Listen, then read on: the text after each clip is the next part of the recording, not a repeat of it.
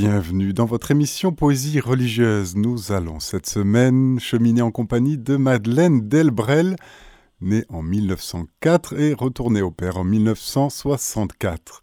Mystique chrétienne française qui, par son travail d'assistante sociale, a fondé les équipes Madeleine Delbrel, où il s'agit d'y être le Christ et non d'y travailler pour le Christ, en rencontrant les gens où ils vivent et en devenant leur ami, en les recevant chez soi et en s'entraidant. Madeleine Delbrel est considérée par beaucoup comme une des figures spirituelles majeures du XXe siècle. C'est à travers ses engagements sociaux en banlieue parisienne, son témoignage de vie évangélique et communautaire, qu'elle touche ceux qui la côtoient. Se confrontant à l'athéisme marxiste, elle n'hésite pas à annoncer l'Évangile. Nous allons lire une succession de poèmes et pour commencer, celui qui s'intitule L'extase de vos volontés. Quand ceux que nous aimons nous demandent quelque chose, nous les remercions de nous le demander. S'il vous plaisait, Seigneur, de nous demander une seule chose dans toute notre vie, nous en resterions émerveillés. Et d'avoir fait cette seule fois votre volonté serait l'événement de notre destinée. Mais parce que chaque jour, chaque heure, chaque minute, vous mettez dans nos mains un tel honneur, nous trouvons cela si naturel que nous en sommes blasés, que nous en sommes lassés. Et pourtant, si nous comprenions à quel point est impensable votre mystère, nous resterions stupéfiés de pouvoir savoir ces étincelles de votre vouloir, que sont nos minuscules devoirs? Nous serions éblouis de connaître dans cette immense ténèbre qui nous revêt les innombrables, les précises, les personnelles lumières de vos volontés. Le jour où nous comprendrions cela, nous irions dans la vie comme des sortes de prophètes, comme des voyants de vos petites providences, comme les agents de vos interventions. Rien ne serait médiocre, car tout serait voulu par vous. Rien ne serait trop lourd, car tout aurait racine en vous. Rien ne serait triste, car tout serait voulu de vous. Rien ne serait ennuyeux, car tout serait amour de vous. Nous sommes tous des prédestinés à l'extase, tous appelés à sortir de nos pauvres combinaisons, pour surgir heure après heure dans votre plan. Nous ne sommes jamais de lamentables laissés pour compte, mais de bienheureux appelés, appelés à savoir ce qu'il vous plaît de faire, appelés à savoir ce que vous attendez à chaque instant de nous. Des gens qui vous sont un peu nécessaires, des gens dont les gestes vous manqueraient si nous refusions de les faire la pelote de coton à repriser, la lettre à écrire, l'enfant à lever, le mari à dérider, la porte à ouvrir, le récepteur à décrocher, la migraine à supporter. Autant de tremplins pour l'extase, autant de ponts pour passer de notre pauvre, de notre mauvaise volonté, au rivage serein de votre bon plaisir.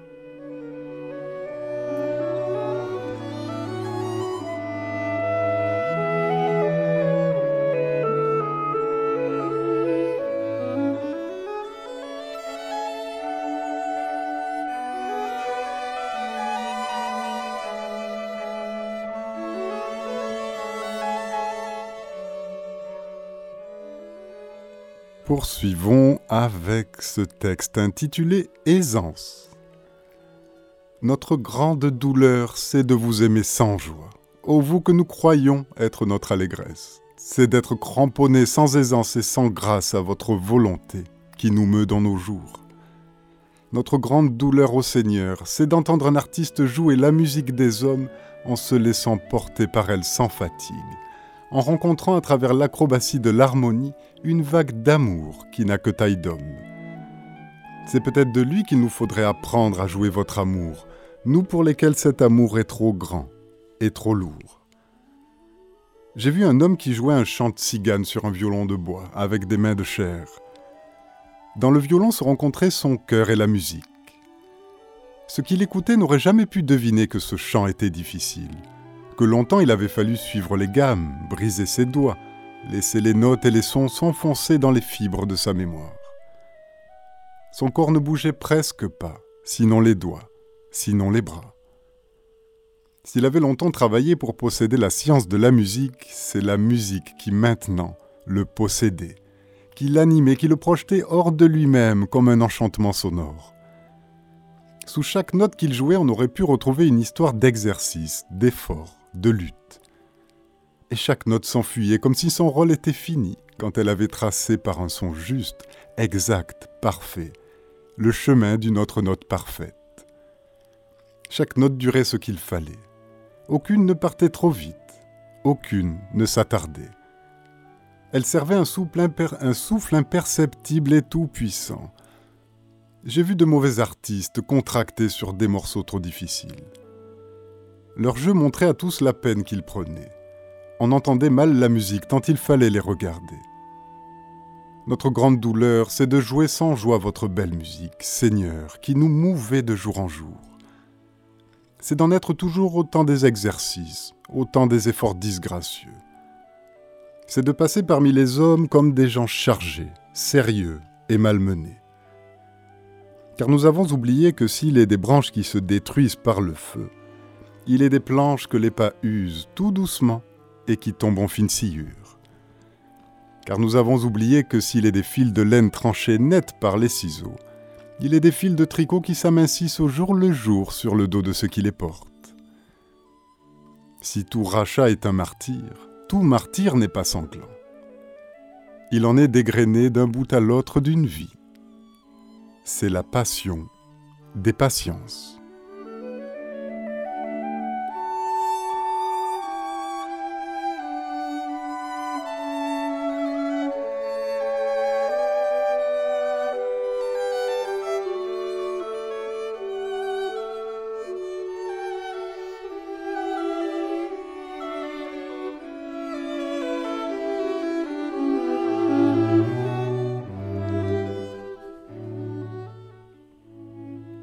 Poursuivons avec le texte intitulé Le nouveau jour. Un jour de plus commence. Jésus en moi veut le vivre. Il ne s'est pas enfermé, il a marché parmi les hommes. Avec moi, il est parmi les hommes d'aujourd'hui. Il va rencontrer chacun de ceux qui entreront dans la maison, chacun de ceux que je croiserai dans la rue. D'autres riches que ceux de son temps, d'autres pauvres, d'autres savants et d'autres ignorants d'autres petits et d'autres vieillards, d'autres saints et d'autres pécheurs, d'autres valides et d'autres infirmes. Tous seront ceux qu'il est venu chercher, chacun celui qui il est venu sauver. À ceux qui me parleront, il aura quelque chose à répondre. À ceux qui manqueront, il aura quelque chose à donner. Chacun existera pour lui comme s'il était seul. Dans le bruit, il aura son silence à vivre. Dans le tumulte, sa paix à mouvoir. Jésus en tout n'a pas cessé d'être le Fils. En moi, il veut rester lié au Père, doucement lié, dans chaque seconde, balancé sur chaque seconde comme un liège sur l'eau, doux comme un agneau devant chaque volonté de son Père. Tout sera permis dans le jour qui va venir, tout sera permis et demandera que je dise oui. Le monde où il me laisse pour y être avec moi ne peut m'empêcher d'être avec Dieu comme un enfant porté sur les bras de sa mère n'est pas moins avec elle parce qu'elle marche dans la foule. Jésus partout n'a cessé d'être envoyé. Nous ne pouvons faire que nous ne soyons, à chaque instant, les envoyés de Dieu au monde. Jésus en nous ne cesse pas d'être envoyé au long de ce jour qui commence à toute l'humanité de notre temps, de tous les temps, de ma ville et du monde entier à travers les proches frères qu'il nous fera servir, aimer, sauver. Des vagues de sa charité partiront jusqu'au bout du monde, iront jusqu'à la fin des temps. Béni soit ce nouveau jour qui est Noël pour la terre, puisqu'en moi Jésus veut le vivre encore.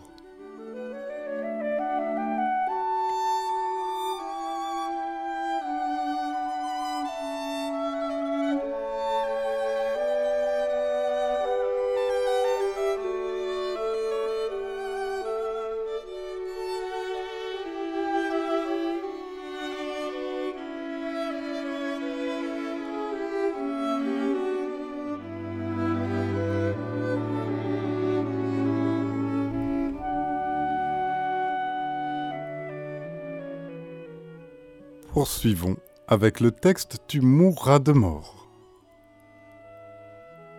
Dans les couvents, souvent, on fait des préparations à la mort. Nous, nous n'avons pas le temps de les faire, mais nous sommes quand même sagement préparés.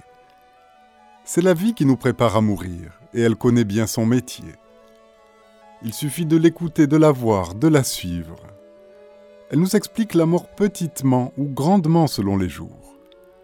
Quelquefois sans nous faire du tout de mal, d'autres fois en nous disloquant de douleur.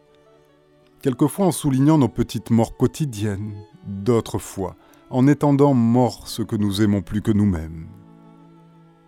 La mort, elle s'apprend quand on se peine le matin et que nos cheveux quittent notre tête, quand la dent qui l'entend nous fit mal s'en va de nous, quand notre peau se plisse au coin des yeux, quand on peut dire en racontant quelques bricoles de souvenirs, il y a dix ans, ou vingt ans, ou trente. Quand chaque année on vient avec des fleurs nous souhaiter notre anniversaire, des fleurs qui ont tout petit air de cimetière, et qui fêtent sept ans de moins avant le dernier de nos ans. La mort, elle, s'apprend à chaque retrouvaille avec ceux-là qui nous conservent notre enfance, et près desquels nous restons encore des petits. Mémoire qui se dérobe, immobilité qui s'installe, secteur humain occupé d'avance par la mort. À chaque retour dans le pays de nos jeunesses, la liste des visites aux vivants se raccourcit, et la visite parmi les tombes se prolonge. La mort, elle s'apprend à chaque arrachement définitif des bien-aimés. Car même quand la foi et l'espérance réunies, et même notre charité pour eux affirment notre joie de le savoir rendu, nous, nous restons avec notre sang qui proteste, avec notre chair creusée, lésée, notre chair dont on semble avoir tué un grand morceau, et cette horreur de la terre, du noir et du froid, qui a fait pleurer même Jésus. La mort, elle s'apprend certains soirs entre veille et sommeil. Elle nous révèle son guet, tapis au creux de nous. Elle nous souffle à la figure comme pour nous apprivoiser, et nous sommes surpris d'avoir tant besoin de courage. La mort, on n'a pas besoin d'être poète pour l'apprendre, à chaque soir, à chaque octobre, avec le vieux chien qu'il faut piquer, et ces étranges petits cadavres de mulots et de lézards aplatis sur les routes par les roues des autos. La vie, c'est notre maîtresse de mort. Mais à son tour, la mort nous devient maîtresse de vie, nous qui savons la pénitence humaine. Comme la mère souffre l'enfantement de ce qui naît, comme le père pour nourrir l'enfant qui vit. Ainsi portons-nous notre mort commencée, et bientôt finie comme notre propre et définitif enfantement. Mais il s'agit bien de naître chaque fois où nous mourrons, de naître un peu quand nous mourrons un peu, et de naître beaucoup quand nous mourrons beaucoup. Il s'agit dans cette fréquentation de la mort d'apprendre à vivre. Il s'agit de virer à l'éternel, comme les négatifs des pellicules photographiques pour le cliché, où tous les noirs deviennent blancs. Il s'agit d'ouvrir nos yeux de foi là où nos propres yeux demeurent en faillite. De même qu'en regardant notre jardin, nous ne sommes pas consternés par le jaunissement d'un brin d'herbe. Soyons assez intéressés par les siècles des siècles pour que le temps de notre vie nous indiffère et pour que tout ce que nous aimons soit déjà transféré dans une éternité tranquille. Ainsi apprendrons-nous à mourir de mort, pour vivre de vie authentique.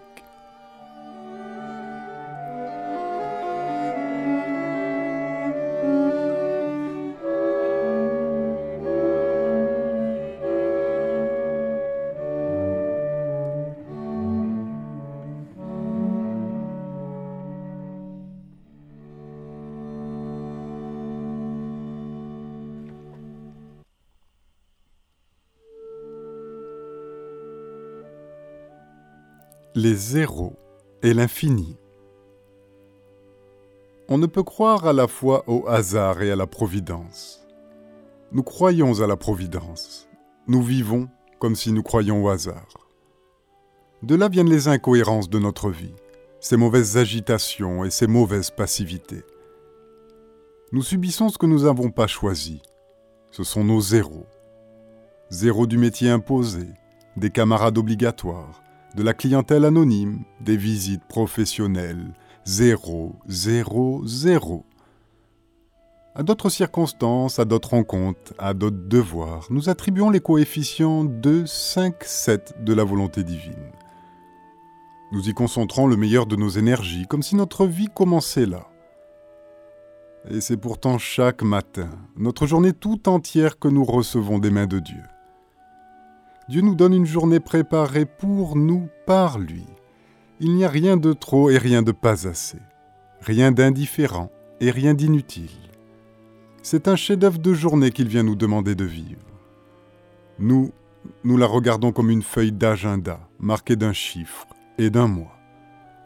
Nous la traitons à la légère comme une feuille de papier si nous pouvions fouiller le monde et voir depuis le fond des siècles cette journée s'élaborer, se composer, nous comprendrions le poids d'une seule journée humaine.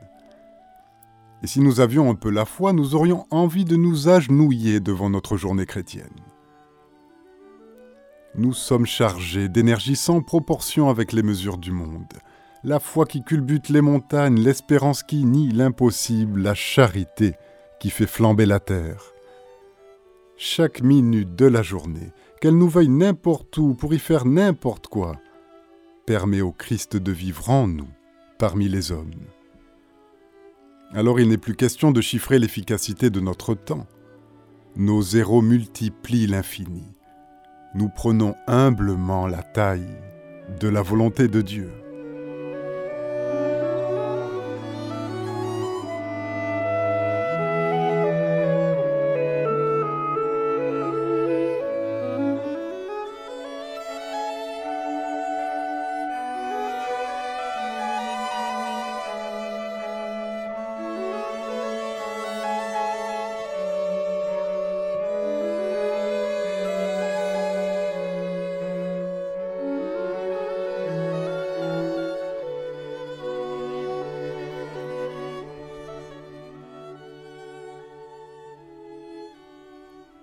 Poursuivons avec la prière de Madeleine Delbrel sur la joie qui s'intitule Seigneur, aidez-nous à être des gens joyeux qui dansent leur vie avec vous. S'il y a beaucoup de saintes gens qui n'aiment pas danser, il y a beaucoup de saints qui ont eu besoin de danser, tant ils étaient heureux de vivre.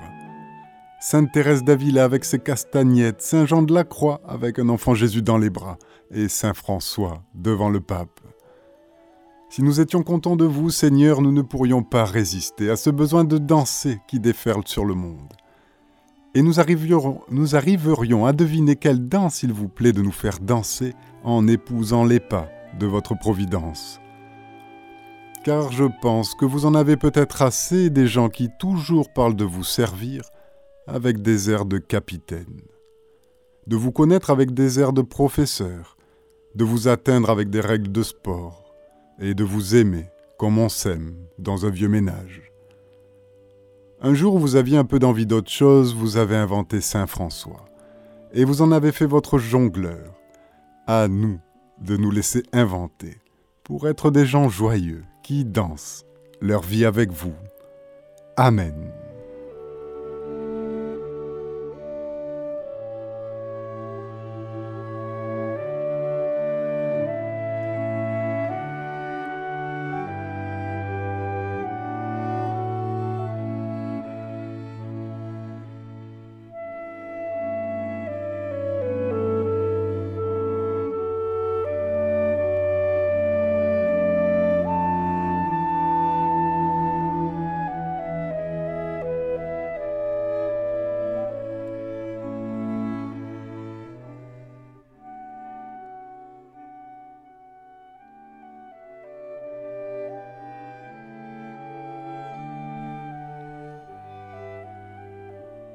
Poursuivons avec la prière de Madeleine Delbrel, intitulée Là où il n'y a pas d'amour aimé, et vous recueillerez l'amour. Cet amour qui nous habite, cet amour qui éclate en nous, est-ce qu'il ne va pas nous modeler? Seigneur, Seigneur, au moins que cette écorce qui me couvre ne vous soit pas un barrage. Passez. Mes yeux, mes mains, ma bouche sont à vous cette femme si triste en face de moi, voici ma bouche pour que vous lui souriez. Cet enfant presque gris tant il est pâle, voici mes yeux pour que vous le regardiez. Cet homme si là, si là, voici mon corps pour que vous lui laissiez ma place. Voici ma voix pour que vous lui disiez tout doucement. Asseyez-vous. Ce garçon si fat, si bête, si dur, Voici mon cœur pour que vous l'aimiez avec, plus fort qu'il ne l'a jamais été. Là où il n'y a pas d'amour, aimez, et vous recueillerez l'amour. Amen.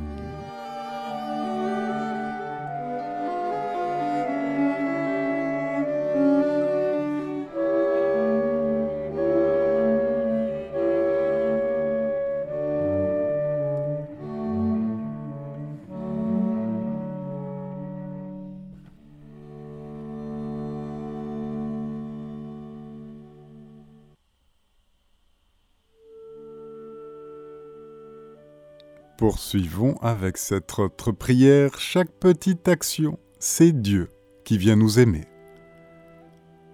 Chaque petite action est un événement immense où le paradis nous est donné, où nous pouvons donner le paradis. Qu'importe ce que nous avons à faire, un balai ou un stylo à tenir, parler ou se taire, raccommoder ou faire une conférence, soigner un malade ou taper à la machine, tout cela n'est que l'écorce d'une réalité splendide, la rencontre de l'âme avec Dieu, à chaque minute renouvelée, à chaque minute accrue en grâce, toujours plus belle pour son Dieu. On sonne, vite allons ouvrir, c'est Dieu qui vient nous aimer. Un renseignement, le voici, c'est Dieu qui vient nous aimer. C'est l'heure de se mettre à table, allons-y, c'est Dieu qui vient nous aimer. Laissons-le faire. Amen.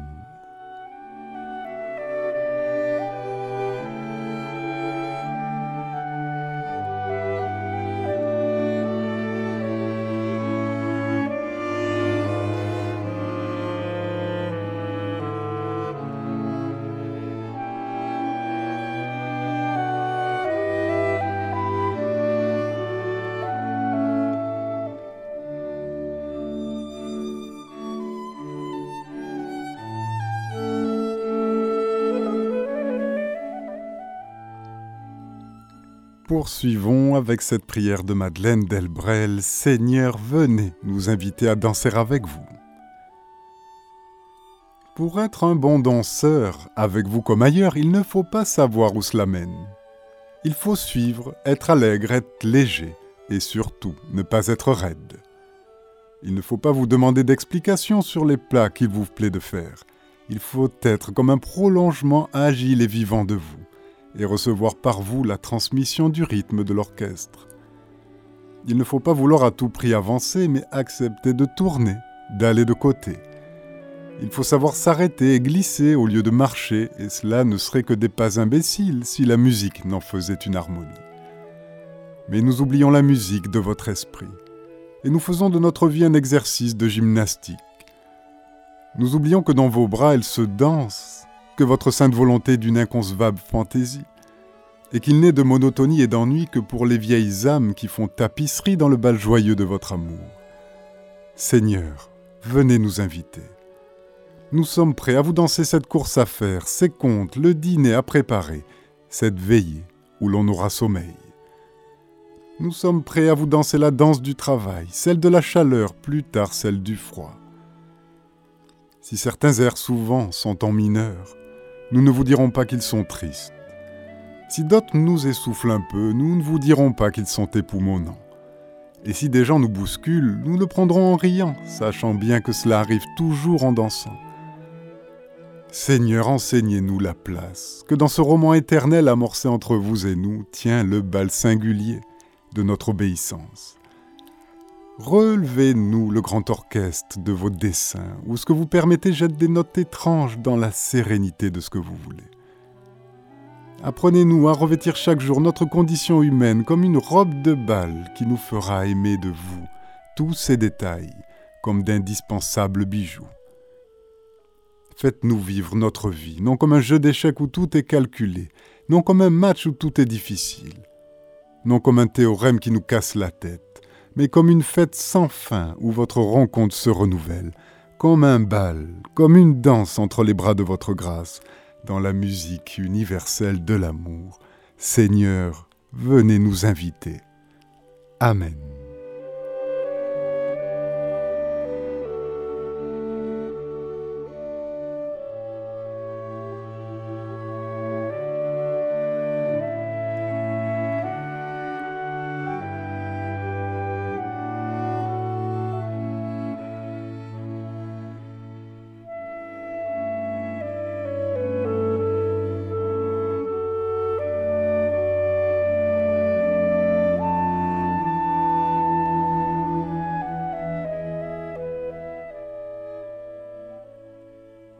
Poursuivons avec cette méditation de Madeleine Delbrel. Le silence n'est pas une évasion, mais rassemblement de nous-mêmes au creux de Dieu.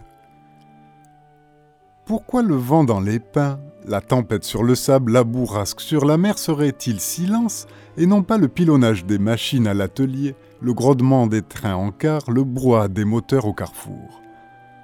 Ce sont ici comme là les grandes lois qui jouent, bruissement de la création qui nous en sert. Pourquoi le chant d'une alouette dans les blés, le crissement des insectes dans la nuit, le bourdonnement des abeilles dans le thym nourrirait-il notre silence? Et non pas les pas des foules dans la rue, les voix des femmes au marché, les cris des hommes au travail, le rire des enfants au jardin, les chansons qui sortent des bars. Tout est bruit des créatures qui s'avancent vers leur destin, tout est écho de la maison de Dieu en ordre ou en désordre, tout est signal de la vie à la rencontre de notre vie. Le silence n'est pas une évasion, mais rassemblement de nous-mêmes au creux de Dieu. Le silence n'est pas une couleuvre que le moindre bruit fait fuir, c'est un aigle aux fortes ailes qui surplombe le brouhaha de la terre, des hommes et du vent.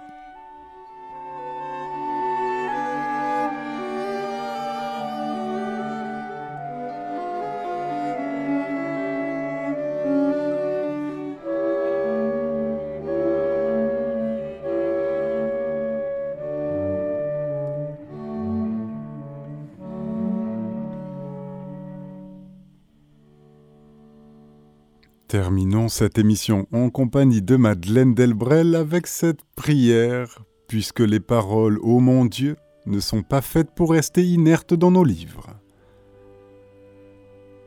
Puisque les paroles Ô mon Dieu ne sont pas faites pour rester inertes dans nos livres, mais pour, pour posséder et pour courir le monde en nous, permettez que de ce feu de joie allumé par vous jadis sur une montagne, que de cette leçon de bonheur des étincelles nous mordent, nous investissent, nous envahissent. Faites qu'habités par elles comme des flamèches dans les chaumes, nous courions les rues de la ville, nous longions les vagues des foules, contagieux de la béatitude, contagieux de la joie. Car nous en avons vraiment assez de tous ces crieurs de mauvaises nouvelles, de tristes nouvelles. Ils font tellement de bruit que votre parole à vous ne retentit plus.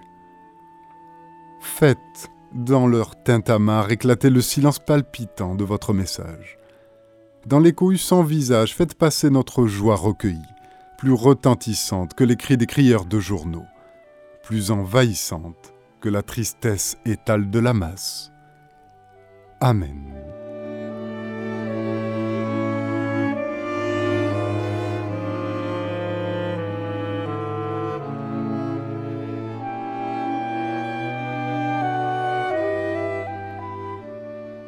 Chers auditeurs, ainsi se termine notre émission Poésie religieuse que nous avons passée en compagnie de Madeleine Delbrel, poète et mystique française.